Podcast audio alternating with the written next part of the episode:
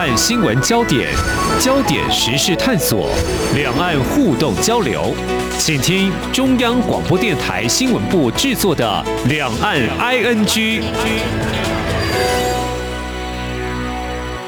听众朋友您好，我是黄丽杰，欢迎收听《两岸 ING》节目，三十分钟一起掌握新闻时事焦点。今天是二零二二年一月五号，星期三，迈入新的一年。当在岁末年终，互道今年能够更丰收。最近却有两则有关香港媒体纷纷跟读者告别的消息传来。由于是同业哦，未必呃相识。不过想到记者被封笔传递新闻的界面也不在了哦，尤其这非出于自愿，很能够体会当中的痛苦跟无奈。其实从去年六月的香港《苹果日报》停。刊呢，已经震撼了媒体界。之前的立场新闻，还有最新的众新闻，也都熄灯了哦。那么，向来商业经营色彩浓厚的港媒，在一九九七年香港主权移交之后，到底出现了哪些变化？好像似乎在港区国安法实施之后呢，要生存显得很困难哦。我们在今天特别邀请政治大学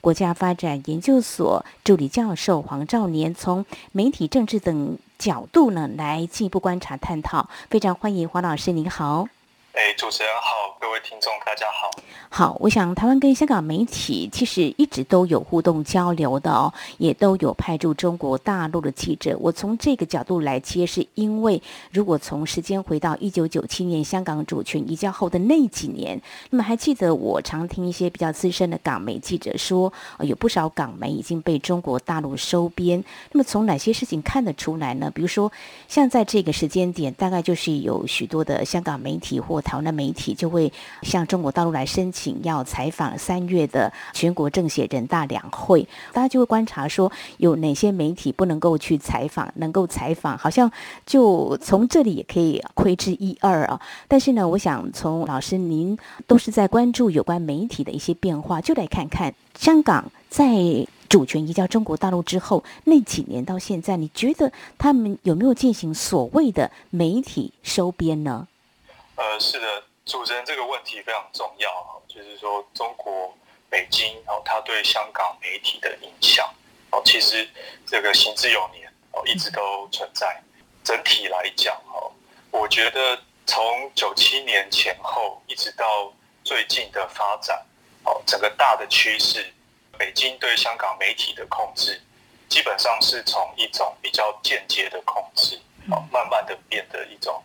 比较直接的控制。那以这个时间点来看的话，其实不只是九七之后，嗯啊，其实九七之前，啊，这个北京就开始做一些准备工作啊，就是准备要对香港的媒体进行这个所谓的收编啊。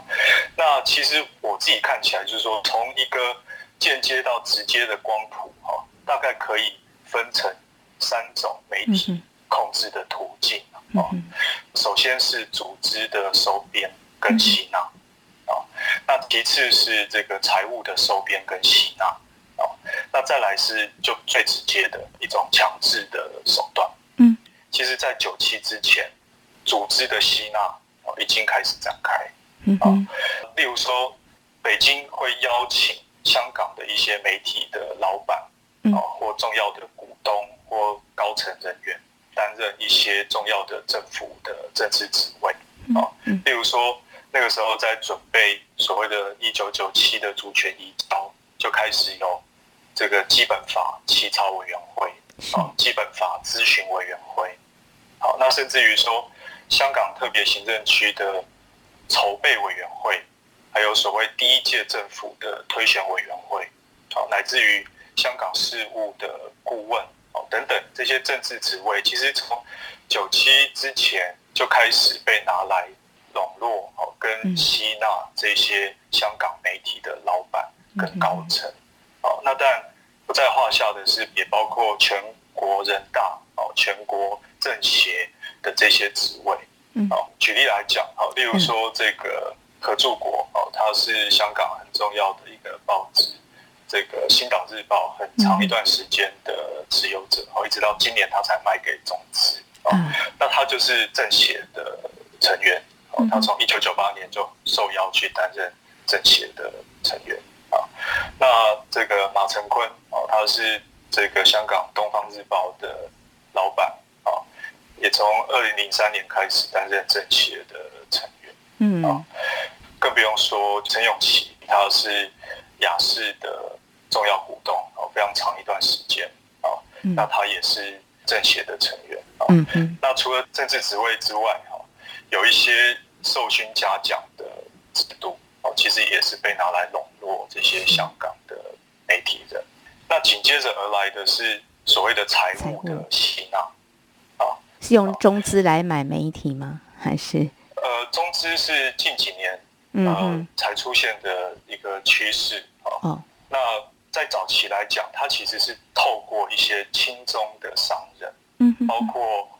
香港的商人，啊，甚至包括台湾的商人，然后包括。马来西亚的商人，啊，这些亲中的华商，其实都被鼓励哈来购买香港媒体的所有权，啊，可能是他们自己想要进到中国的市场去做生意，啊，去有一些事业，啊，等等的，啊，那他们自己会想要买香港的媒体，来增加他们在北京官员啊面前的一些议价的。权利来争取一些在中国市场里头的特许的利益，嗯，还有一些优惠等等的啊。例如说一些亲中的港商，嗯，像余平海，他其实从一九九一年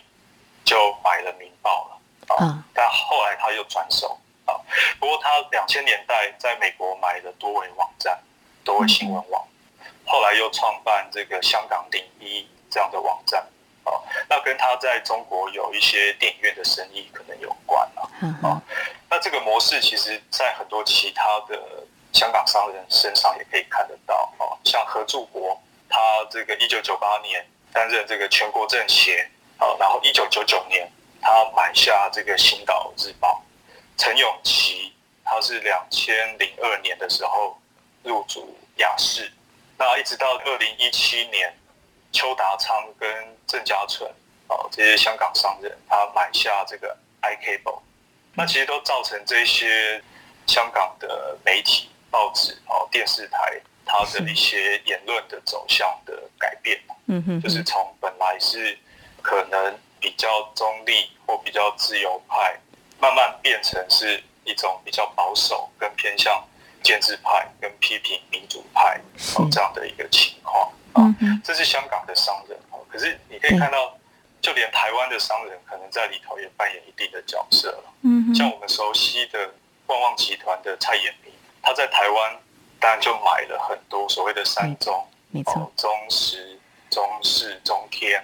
可是其实呢，二零零九年他也曾经入股香港的雅士。哦，那马来西亚的商人其实也有很重要的案例，好像郭鹤年。他是马来西亚的商人，那他在中国也要去做生意。好，那他一九九三年就买下了《南华早报》。啊，那最重要的一个例子是张小琴啊，他也是马来西亚的商人。那他在马来西亚当然是以木材生意起家。哦，那在中国开始去投资，包括木材、包括建筑等等的生意。哦，那他从一九九五年。就从于平海的手上买下了《明报》，哦，那他当然在马来西亚也是一个媒体大亨，哦，马来西亚买下很多的报纸，哦，所以我们可以看到，就是说，其实从九七年之前到之后，整个两千年代，有很多的亲中的商人，他都买香港的媒体，他其实真正的意图是透过拥有香港媒体来跟北京官员要求。在中国的生意跟事业，可以得到一些优惠的照顾。是，是，就是着眼商业利益，要进军中国大陆市场，那中国大陆也就投其所好。我们如果接着谈这个财务吸纳的部分，刚刚谈的是透过亲中的商人收买这个香港的媒体。好，那可是我们可以看到，就是说近年来的发展。其实变成这些亲中的商人在退场，哦，变成是中资哦直接进场去收买香港的媒体。最早一个中资进入香港媒体是二零零七年啊，中国的中信集团他去买雅士啊，去入股这个雅士。大家可能印象比较深刻的是二零一五年啊，阿里巴巴集团啊，马云买下南华早报，包括二零一六年李瑞刚啊去入股 TVB，李瑞刚是上海市委的副秘书长啊。那二零二一年佳兆业集团哦是。一个中资的房地产集团，啊，他从合租国手上入股了《青岛日报》。最后一个例子是，也是在去年发生的，紫金文化集团啊，跟德信集团入股香港的凤凰卫视，啊，那等于说由王沪宁的人马接手主管跟经营香港的凤凰卫视，嗯，所以我们可以看到这整个大的趋势，哈。就是从一个比较间接的，嗯，然后把中国跟北京的影响力带到香港的媒体里面，啊，变得更加的赤裸。好，我想从这里我们就可以知道，从一九九七年香港主权移交之前，中国大陆早就已经计划好了，是渐进式的透过财务还有这个组织的改造哈。当然，我们就可以看到，就是二十多年来香港媒体经营环境，中国大陆说这一国两制一定会有一些变化，不管是这个亲中的这个华商到底是谁来接手，或者是说到后来的有中资呢来买进的话。那至于在强制收编，又是用什么样的做法呢？稍后呢，我们再请黄兆年助理教授来跟我们解析，是不是可以从《苹果日报》还有刚才我们提到的立场新闻或众新闻，他们纷纷熄灯，可以看出其实就是一个很赤裸裸的做法。我们节目稍后回来。今天的新闻就是明天的历史，探索两岸间的焦点时事，尽在《两岸 ING》节目。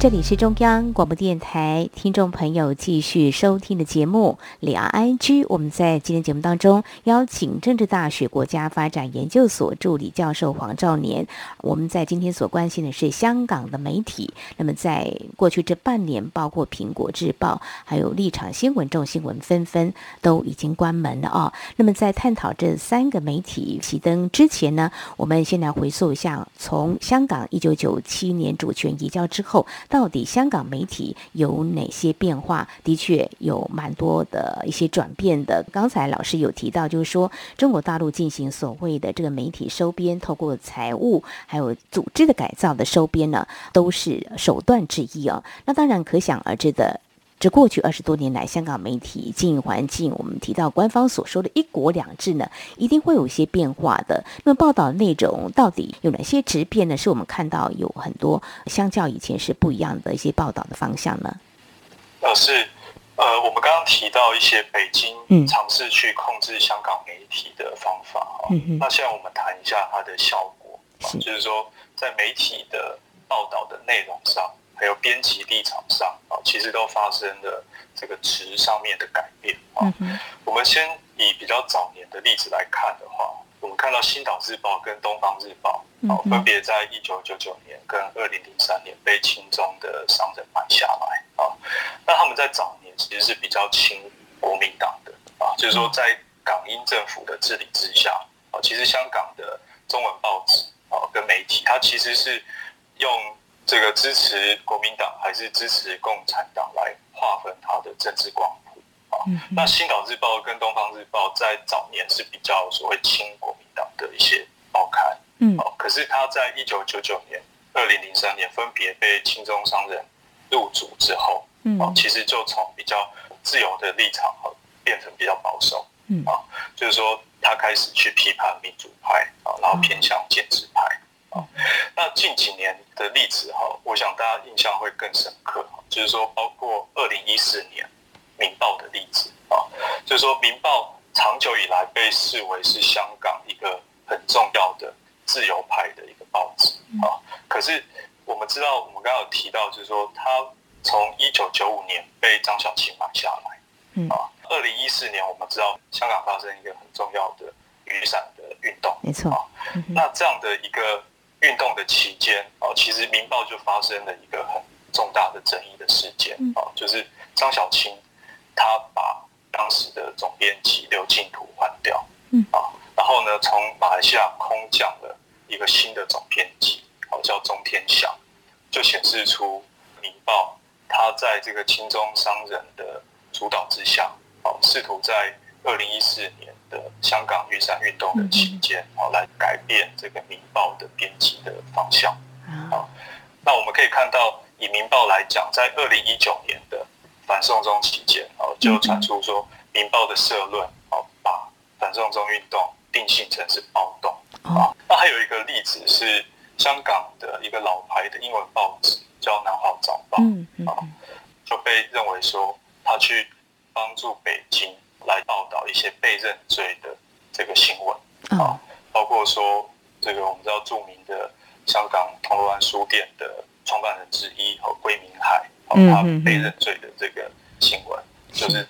最早从《南华早报》出来，然后就被认为在帮北京做宣传啊。那近两年来的例子其实又更显著，像这个香港电台啊，那它是香港政府。所有的电台，那里头的这个记者哦，其实有公务员的身份啊。那某种程度上，就是说这些公务员的身份，他们因为有饭碗的保障啊，所以他们其实很长一段时间哦是比较具批判性的啊，就是他们不怕去跟上级沟通，然后呢来去争取这些言论的底线。嗯，来去推开一些言论的空间等等的哈。那可是二零二零年四月的时候，哦，香港电台就去施压他的记者哦，因为有一个记者他在采访 WHO 官员的时候，去追问说哦，对于台湾的看法哦，嗯，那 WHO 的官员哦一直闪避哦，不想回答，甚至把视讯关掉啊，那视讯重开。这个香港电台的记者仍然追问，啊，后来就传出来说，这个香港电台在施压去追问 WHO 官员的这个记者，啊，可以看到这样的言论审查的情况，啊，那再来就是说，去年七月的时候，啊，香港电台的铿锵集，他们很多人他没有获得续聘，铿锵集是一个非常具有批判性的，啊，一个深度报道的节目，啊，然后。我们可以看到，就是说，等于说这个节目，哦，它里头对于香港本地的或者是中国的，哦，一些事实真相，哦，去做调查、去追查，哦，然后有拍一些纪录片等等的，啊，那结果等于就是被惩罚，哦，没有获得续聘。另外一个例子是前年的十二月，这个 iCable 它的有线中国组。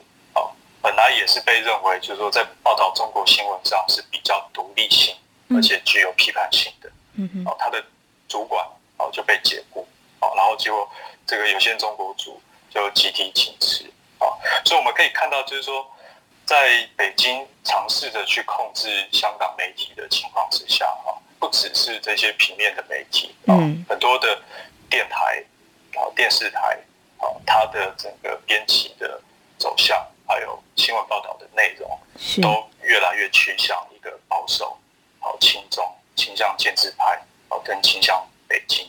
避免去批评这个北京，然后去激怒北京。嗯哼，好，那么可以预见，就是说，在接下来有可能就变成。官方的传声筒或是喉舌。好，那接下来要谈，就香港《苹果日报》应该比较不受控制，因为创刊的时候，他们就宣称他们是够胆，也不畏强权，不怕得罪人，啊，直接报道直接做，也不怕打官司。其实，在台湾的《苹果日报》也是这样啊。但是我刚刚有。提到就说，我们同业在观察，就说，诶，香港的《苹果日报》他要申请到中国大陆去采访都没有办法去，就可以知道，就是说他们是有自己的立场了哈。黎智英他创刊这个《苹果日报》，在半年前的时候，因为黎智英被判刑了。港评呢是已经停刊了哦。这二十六年来，香港苹果日报它所扮演的一个角色，就是要去争取一个新闻自由。当然，它商业呃经营的一个手法也是非常浓厚，有一些市场导向的做法，有一些采访手法也颇受争议的。老师怎么样看这个港评的创刊跟熄灯呢？刚刚包括提到这个苹果日报，哦，也提到立场新闻，也提到重新闻。他们有一个共同的特征，他们其实是香港在九七之后仅存的啊，或者是陆陆续续出现的一些敢言的媒体。嗯啊，它其实维持了香港这个媒体跟资讯上的一个多元性，是，就是提供了一些替代性的资讯来源。嗯哼，啊，就是说有别于那些已经信党的媒体啊，这些像苹果日报哦，像是这个立场新闻，像是众新闻，嗯哼，啊，那其实也包括这个香港独立媒体啊，那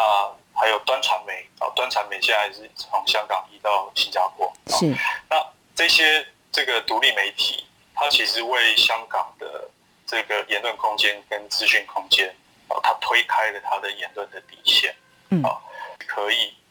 去报道一些已经被北京控制跟收编的媒体不想报道的这些新闻跟敏感的议题啊，跟批评政府的一些声音啊，那甚至于去参与跟动员一些抗议等等的啊，它是有助于去推开那个言论的底线，来维持香港的一个公共言论的空间啊，来去提供一种替代性的资讯来源。啊，我想这是这些独立的媒体哦，它对于香港的这个媒体环境很重要的一个价值跟贡献。香港苹果日报是一个非常重要的案例哦，它从一九九五年在香港创立，一直到二零二一年停刊。嗯，那这个整个期间，我们可以看到，在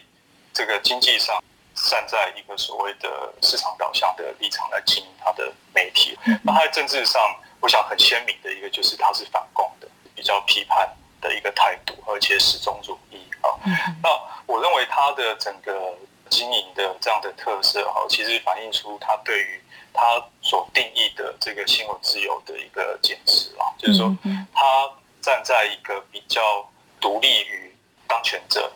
之外的这样的立场。来经营他的媒体，啊，这一方面是说他对于这个中国或北京的影响，哈，他当然是持批判立场，所以他不受这些的干预，啊，那二方面呢，他其实也透过他的经营方式呢，尝试着去避免被一些财团哦资本的影响。嗯那他在商业模式上，哈，其实我们看到很有特色一个，当然也很有争议的一个地方是，他其实是用。青山社哦，感官的一些新闻或八卦的一些消息，争取来去巩固他的读者的市场，然后在这样的一个比较大的发行量跟市占率的情况之下呢，它可以拥有这个一定程度的广告的收入，这样子相对的财务自主的情况之下呢，就可以让它免于财团的干预哦，那当然也免于中共政权的干预哦，去经营。嗯哼，好，回到半年前的时候的第一现场，香港警方说这一传媒大楼是犯罪现场，只说苹果日报有多篇文章，因为呼吁外国政府制裁香港，涉嫌违反港区的国安法，所以呢，我们就看到一传媒因为资产冻结，在短时间之内就被迫倒闭，所以这个香港苹果日报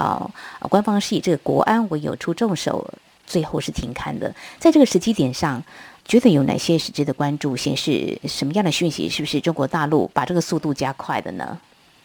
我想，《苹果日报》被迫停止运作，它其实是有一个象征性的意义了。嗯，嗯，就是说，在香港的媒体发展历程里头，变成是北京对香港的媒体的控制。嗯，从一个比较间接哦，转入到一个比较直接的形式。嗯、那其实从九七之后。北京它并不是没有想要透过强制的手段来掌控香港的媒体，哦，只是一开始并没有非常的顺利。包括二零零二年、二零零三年的时候，哦，当时的基本法二十三条的修法的争议，啊，其实就是要把国安法的内容哦放到基本法里面去，啊，所以当时其实就有这样的一个尝试，啊，透过强制的手段。控制香港的媒体，嗯哼，可是这样的尝试并没有成功。哦。主要原因是当时的香港的公民社会非常的反对，嗯，哦，那甚至有二零零三年开始的七一大游行等等，那香港的媒体本身当然也非常的反对。哦，那可是我们可以看到，就是说，在二零二零年六月三十号，哦，所谓的港版国安法，哦，最后还是在大家的反对之下，啊，北京还是强行的让它实行。啊，所以我们可以看到，就是说，二零二一年的六月，嗯，香港的《苹果日报》然后被迫停止运作，这其实就是象征着北京对香港媒体的直接的、啊强制的控制的手段。所以可想而知，这个二零一四年创刊的这个网络媒体立场新闻，前几天就去年十二月二十九号也停刊，官方处理的这个做法，像跟香港《苹果日报》。很类似的哦，这两个媒体呢都被逐出市场。当然，刚刚也有提到，香港现在又失去了一个自由媒体，就众新闻从四号开始停运哦。看来好像敢言哦，不为国家强权扮演政府第四权监督角色的这三家媒体都关门了哦。怎么样来看未来香港媒体会呈现什么样的样貌？因为我们看到中国也正在推动媒体国有化，看来呃。中国官方对于香港媒体的收编，已经顺势从间接到直接，非常强制的，可以预想到未来香港媒体大概就是一个一言堂，只有官方的声音，大概是毋庸置疑的嘛？老师怎么样来看呢？的确，像主持人所说的哈，这个情况其实就变成说，香港的媒体在北京的收编、吸纳还有控制之下。它慢慢的出现一种所谓的媒体集中化的现象。可是其实，在香港哈，虽然我们还是可以看到有很多不同家的报纸，有很多不同家的电视台，可是呢，这一些这个报纸跟电视台其实都实质的掌控在北京的手上。大家开玩笑讲说，中国内地的媒体都被要求要信党啊，那现在其实就轮到香港媒体了啦，啊，就是说。他这个每一家媒体看起来好像股东不一样，老板不一样啊，可是其实呢，最上面的直接控制的这些实质掌控香港媒体的哦，其实就是中国共产党啊，就会导致就是说整个的言论的市场变成是一元化啊，就是说不再像以前这样子一个多元的百花齐放的一个情况啊，已经不复见。香港在往年。可以说是华人世界里头新闻自由度非常高，没错。然后这个资讯的透明性跟多元性非常高的一个地方啊。可是现在已经可以看到，它完全是新闻自由走回头路。嗯。好然后从九七年，我们可以看到一些国际组织的指标都告诉我们，它的新闻自由度是下滑的趋势啊。那一直到最近，当然是更加的恶劣。好，我想呢，大家未来也可以再去关注香港媒体呢，是不是敢言呢？会有批判呢？应该是不可能会再看到了哈。好，我们在今天针对一九九七年香港主权移交中国大陆之后呢，我们知道北京官方宣称，嗯，这里香港是五十年不变，不过事实上媒体运作早就已经出现了转变，而且我们今天特别从香港《苹果日报》立场新闻，还有众新闻在半年内陆续被迫关门，显示。出现了这个巨大的变化哦。其实还有一个效果了，其实是寒蝉效应，等于说把在中国内部的恐惧导向的自我审查会蔓延到香港。哦，那这个其实从九七年前后就陆陆续续哦，这种恐惧导向的自我审查已经在香港的媒体还有言论空间里头出现。嗯，啊，可是。都还没有这么样的强制跟直接的压力，嗯，啊，笼罩在香港社会。我觉得这个其实不只是对于媒体本身造成的影响，这些公民社会啊，还有大众，他的言论尺度也会很大幅度的开始自我审查。没有错。新闻自由，他们走回头路，可以说在香港是荡然无存，民主空间已经被大幅压缩了。这是今天的香港。好，非常感谢政治大学国家发展研究所助理教授黄兆年今天的解析跟探讨，非常谢谢黄老师，谢谢您。好，谢谢主持人，谢谢各位听众。好，以上呢就是今天节目，非常感谢听众朋友们的收听，华丽姐祝福您，我们下次同一时间空中再会。